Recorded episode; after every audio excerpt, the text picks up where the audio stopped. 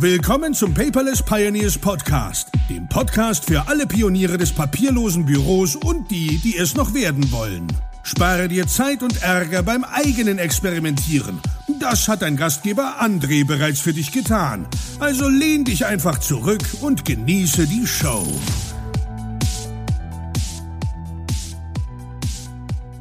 Hallo und herzlich willkommen zur 23. Episode des Paperless Pioneers Podcast. Und heute möchte ich mit dir über eine Business Cloud sprechen. Ja, wir haben in der Episode 21 generell über das Thema Cloud gesprochen. In der Episode 22 ging es um die private Cloud. Und heute müssen wir natürlich auch einmal die unternehmerischen Dinge besprechen. Wenn du also vorhast, ein Unternehmen zu gründen oder schon in einem bist oder aktiv an einem arbeitest, beziehungsweise in einem arbeitest und etwas verbessern, verbessern möchtest, dann bitte ich dich gut zuzuhören. Also, ähm, für Unternehmen gelten ja besondere Rechte und Pflichten. Ja, ich muss als Unternehmer zum Beispiel zehn Jahre lang Rechnungen aufbewahren. Dabei schreibt mir ja nicht der Gesetzgeber vor, wo ich die aufbewahren muss. Ja, also jetzt im Banksafe oder irgendwas, sondern sie müssen nur so aufbewahrt werden, dass das Finanzamt im Fall der Fälle schnellstmöglich darauf zugreifen kann. Und zwar innerhalb der deutschen Landesgrenzen. Ja? Wenn ich jetzt also einfach meine Rechnung, die ich zehn Jahre aufbewahren muss, ähm, ausdrucke und die in einem Ordner lege und die dann zehn Jahre im Keller aufbewahre, passt das. Hat das Thema Paperless natürlich voll verfehlt, aber das Finanzamt könnte beim Bedarf jederzeit darauf zugreifen. Aber das ist, der Keller ist ja keine wirkliche Cloud. Natürlich kann ich hingehen und meine Dokumente auch dann in einer normalen Cloud-Umgebung abspeichern, wie zum Beispiel bei der Strato im High Drive oder wie beim Hetzner in dieser Storage Box. Darüber habe ich in der Episode 21 gesprochen. Ich werde es aber gerne nochmal in den Show Notes verlinken. Und wie ich zum Beispiel hier im Unternehmen, ich speichere alles noch zusätzlich in der Own Cloud, also in der eigenen Firmencloud ab, in einem deutschen Rechenzentrum in Nürnberg. Also nochmal so als neutrale, sichere Backup-Lösung. Ja? Gut. Da gibt es aber auch noch etwas mehr. Und zwar, ähm, wir haben jetzt nur allgemein von Cloud-Diensten gesprochen, also von einem Speicherplatz im Internet, ja, auf einem deutschen Server, schön und gut. Aber dort habe ich auch tatsächlich nur Speicherplatz, sonst einfach nichts. Und dann gibt es zum Beispiel äh, Unternehmen wie die Develop AG, da habe ich früher mit der Softwarelösung foxdocs.de gearbeitet. Ah, die Foxdocs, also die Develop AG, da hatte auch auf der PPC 01 einen Vortrag über ihr System gehalten. Und äh, das ist wirklich dann für die Businesskunden. Es hat auch verschiedene Preismodelle und was unterscheidet so, eine, so ein Foxdocs-Account jetzt von so einer Own Cloud? Naja, Foxdocs hat sich darauf spezialisiert, Dokumenten auch in der Cloud zu verwalten. Also ein richtiges Dokumentenmanagementsystem. Das bedeutet, dass ich dort zum Beispiel ein Dokument reinlegen kann. Es wird von den deutschen Foxdoc-Servern bearbeitet, also eine OCR-Erkennung findet statt. Das heißt, das Dokument wird maschinenlesbar gemacht. Daraufhin kann ich dann auch in dem Dokument suchen. Ja, es werden verschiedene Versionen von Dokumenten angelegt, ja, und Foxdocs bietet auch in einem besonderen Tarif die sogenannte Revisionssicherheit an. Alle, uh, was ist Revisionssicherheit? Naja, unter Revisionssicherheit kommt eigentlich aus der Software, versteht man eigentlich auf ein besonderes deutsches Merkmal. Also wenn man das bei Google eingeben würde, dann würde dort stehen, der Begriff Revisionssicherheit bezieht sich auf elektronische Archivsysteme, die den Anforderungen des Handelsgesetzbuches und der Abgaben, Abgabenordnung der Grundsätze ordnungsgemäßer DV geschützter Buchführungssysteme in Klammern GOBS und anderen rechtlichen Vorgaben entsprechen. Lassen wir mal diesen Zungenbrecher weg, geht es letztendlich darum, dass Foxdocs gegen Bezahlung natürlich mit einem Zertifikat garantieren kann, dass die Dokumente dort so verarbeitet und so gesichert sind, dass das den Anforderungen des Handelsgesetzbuches und der GOBS entspricht. Also sicherer geht's nicht. Das kann natürlich ein einfacher Strato High Drive Server oder eine Storage Box nicht leisten.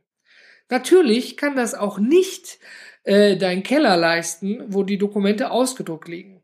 Aber ich sage ja, dies ist ja speziell für datenverarbeitende Dienste gedacht, ja, also ne, für Unternehmen, die Daten verarbeiten. Manchmal wird auch Revisionssicherheit verwechselt mit Versionierung. Ja, also ich kann ja, wenn ich ein Dokument hochlade, das ist dann Version 1. Und wenn ich an dem Dokument eine Änderung durchführe, das wäre dann Version Nummer 2. Also die Systeme sind schon so schlau, das zu erkennen. Und das ist schon in den meisten Fällen für viele eine Revisionssicherheit, ja? Weil man kann ja direkt erkennen, ach, es ist nur Version 1 im Cloud-Speicher, also wurde die Version nie geändert. Und ich sag mal, noch sicherer ist sozusagen diese Revisionssicherheit. Dann kann man auch kein neues Dokument davon je nach Einstellungen hochladen, weil dann gibt es nur diese Version und keine andere. Und das wird per Zertifikat garantiert. Ja, dann hat man im, im Fall der Fälle vor Gericht ein Zertifikat hier von Foxdocs. Das Dokument ist revisionssicher verarbeitet und geschützt und verplombt worden. Da kommt keiner dran. Ja, das, was sie da vor Gericht liegen haben, entspricht nicht dem, was in der Cloud liegt und, und, und. Ja, wir wollen jetzt keine Rechtssachen irgendwie auslegen. Aber es gibt also Revisionssicherheit und Versionierung. Und wir sind auch lange bei Foxdocs geblieben. Und aber man muss auch manchmal über den Tellerrand schauen. Also wir waren am Anfang sehr zufrieden mit Fox Docs. Es hat dann aber nicht ganz mehr unseren Ansprüchen genügt. Deswegen ähm, haben wir uns da an eigenen Lösungen rangewagt. Und seit der PPC 01 bin ich auf Center Device gestoßen. Die kamen damals als Businesskunden und haben da somit also auch die PPC, die Paperless Pioneers Conference, nicht nur finanziell unterstützt, ja, ähm, sondern haben dann dort auch ganz aktiv den Dialog gesucht. Und ich war da total begeistert von.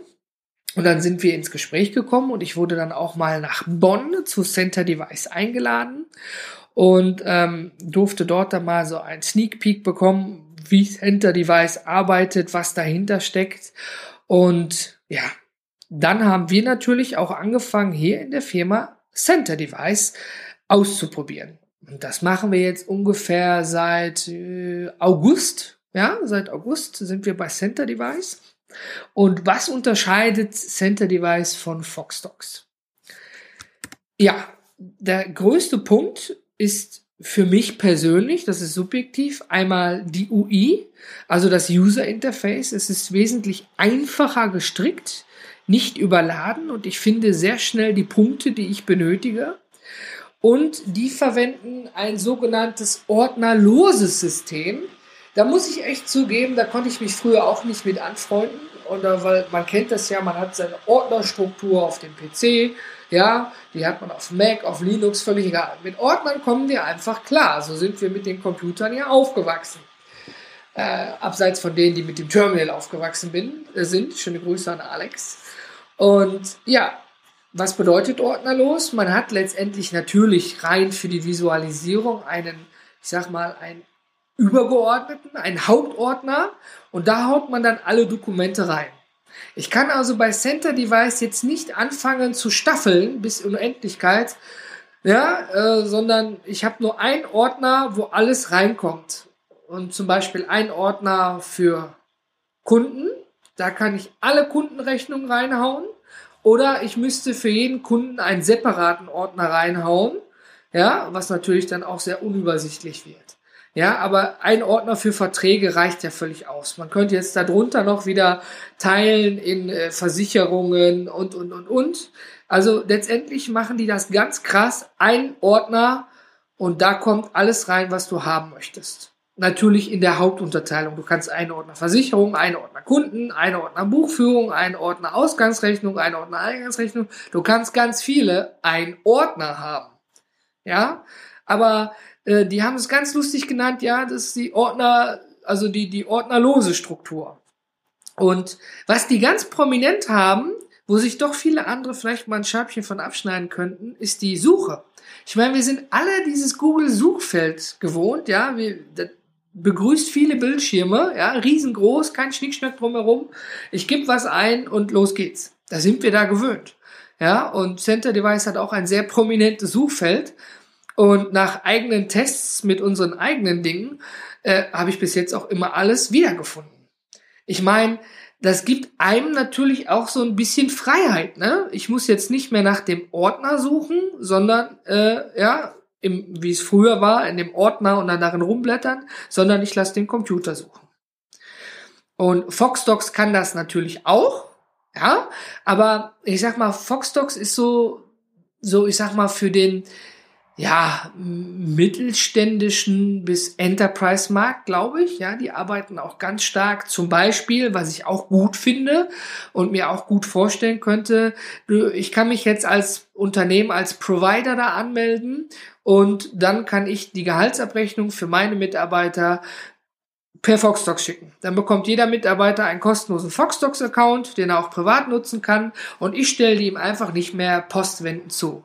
Wenn ich jetzt ein Unternehmen mit 5000 Mitarbeitern führen würde, die alle dann mal so einen, so einen, so einen Brief bekommen, ich glaube, da kostet so ein Brief wahrscheinlich drei Euro mit Ausdruck und Verarbeitung und da ist das natürlich eine kostengünstigere und umweltfreundlichere Lösung.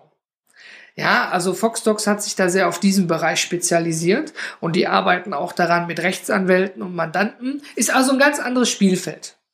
Ja, und Center Device hat sich nach meinem persönlichen Empfinden so darauf spezialisiert, ähm, auch Dokumente zu teilen. Und zwar ganz nach dem KISS-Prinzip. Keep it stupid simple.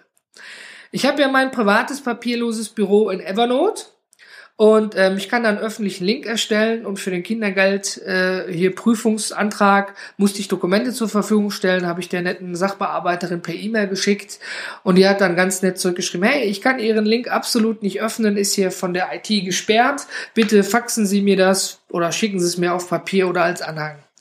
Ja, gut, habe ich gedacht, das ist natürlich blöd, ja, das Evernote ist jetzt dort von der IT schon gesperrt und dann habe ich das testweise einfach mal mit meinem privaten Center Device Account. Ja, du stellst fest, ich habe mehrere Accounts, weil ich aber auch gerne viel teste und ausprobiere, äh, damit gemacht und es ging problemlos.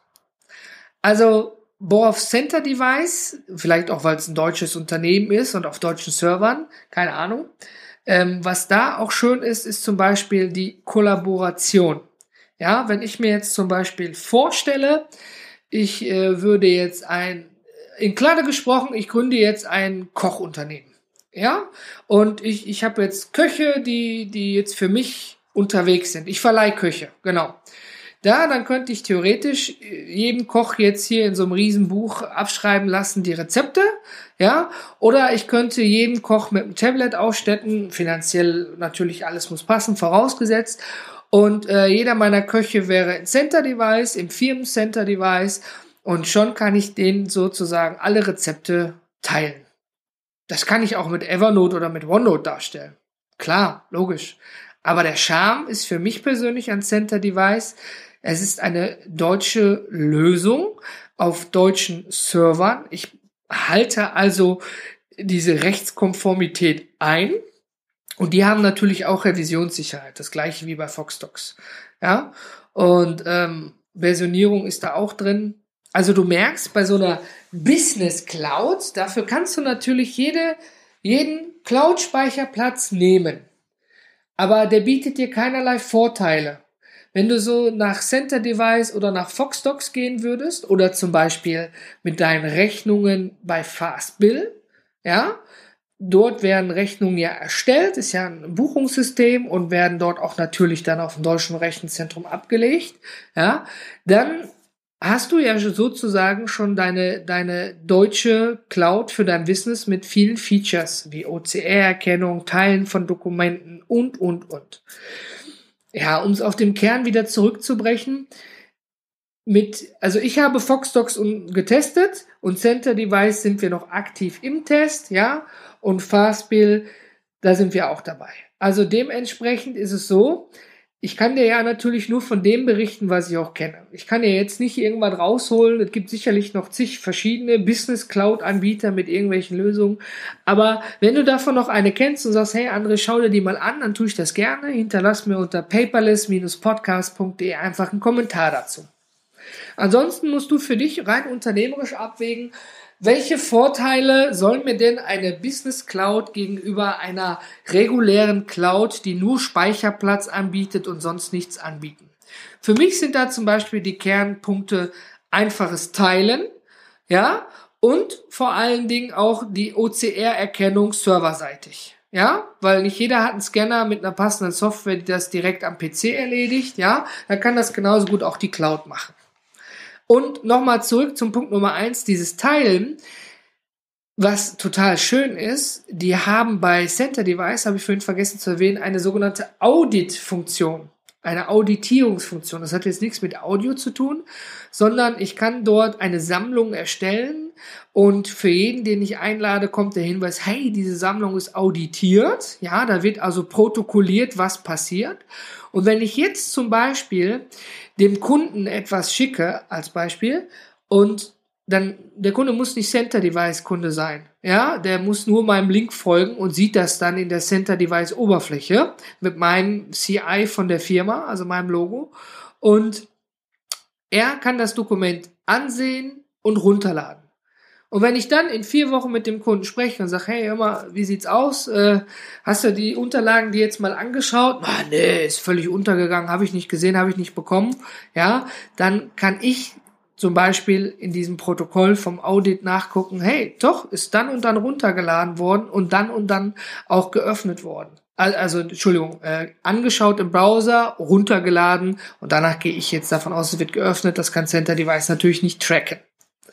Aber welche Vorteile hat das? Obwohl gemerkt, das wird vorher ja auch angezeigt, ja. Also da ist keiner irgendwie geheim protokolliert, es wird vorher angezeigt. Und welchen Vorteil hat das zum Beispiel? Wenn ich, äh, ich bin ja zum Beispiel dazu verpflichtet, auch eine Rechnung oder einen Lieferschein auch dem Kunden äh, zukommen zu lassen. Ja, ich kann, normalerweise ist der Weg, eine Rechnung per E-Mail zu verschicken. Ist der einfachste Weg. Aber wir kennen das. Wir kriegen am Tag 50.000 E-Mails und dann ist die Rechnung untergegangen, ja, oder wurde gesehen und wurde dann nicht weiter behandelt. Ja, wenn ich also einen Link verschicke, anstatt eine Rechnung mit der Bitte hier kannst du dir deine Rechnung anschauen und runterladen, dann erzeuge ich ja, wenn derjenige darauf klickt, eine Aktion. Er muss darauf klicken, einmal um die Rechnung zu sehen ja, das heißt, er hat nicht nur die E-Mail mit meinem freundlichen Text, hier ist bitte die Rechnung, sondern er muss auf den Link klicken, um sie überhaupt zu bekommen. Und dann kann er sie sich runterladen und dort speichern, wo er sie braucht. Dann hat er aber schon mehr mit der Rechnung interagiert, als wenn die zum Beispiel im Anhang hängt. Bestes Beispiel, da darf ich vielleicht aus der Community unseren Fotografen erwähnen.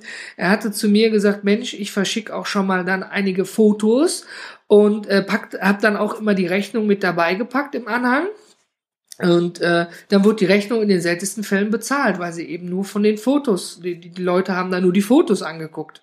Ja, deswegen ist er dazu gegangen, verschickt dann eben die Bilder und die Rechnung separat. Ja, aus eigener Erfahrung. Ihr kennt das.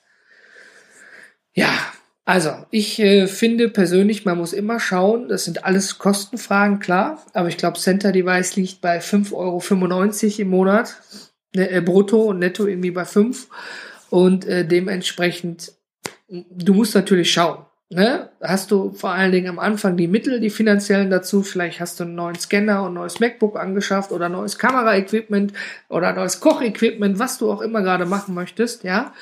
Aber wenn du dann tatsächlich hingehst und Sachen sicher teilen möchtest, dann empfehle ich dir eine Businesslösung. Warum? Ich nenne dir noch ein anderes Beispiel. Stell dir vor, du kommst aus dem Baugewerbe und du musst dem Kunden etwas zustellen. Da kommen im Normalfall zig Pläne, vier, fünf Änderungen, Verträge und, und, und, Zwischenrechnung, erste Rechnung. Da kommt ganz viel Papierkram zusammen. Und jetzt stell dir mal vor, du hast einen Ordner für den Kunden, ja, und hast da alles drin. Das heißt, immer wenn der Kunde auf diesen Link klickt, hat er seine ganzen Pläne, die du für ihn erstellt hast, ja, er hat alles an einem Ort. Das ist auch Kundenservice, muss man ganz klar sagen. Ja, ob der Kunde sich das jetzt selber noch abspeichert auf seinem Desktop, sei mal dahingestellt. Aber du hast alles für den Kunden an einem Ort. Er muss sich nicht in 15 Systeme einloggen, um da irgendwas bestätigen und da eine E-Mail-Adresse eingeben. Er klickt auf den verdammten Scheiß-Link in deiner E-Mail und hat alles. Jo, fände ich gut. ja, Jetzt sind schon wieder über 20 Minuten rum. Ich äh, bin noch ein bisschen ausschweifend heute gewesen, aber da ich ja selber in einer Business Cloud arbeite und lebe, war es doch schon ein wichtiges Thema. Ähm, ich habe jetzt nur ein paar kleine Punkte besprochen. Es gibt natürlich auch noch weitaus mehr Punkte. Wenn dich dieses Thema sehr interessiert, dann freue ich mich über eine kurze Rückmeldung auf einem Kanal deiner Wahl. Gerne auch als Kommentar unter paperless-podcast.de in dieser 23. Episode. Und dann gehe ich da nochmal näher drauf ein. Ansonsten wünsche ich dir nun noch viel Spaß bei was du auch immer machst und ich bin raus.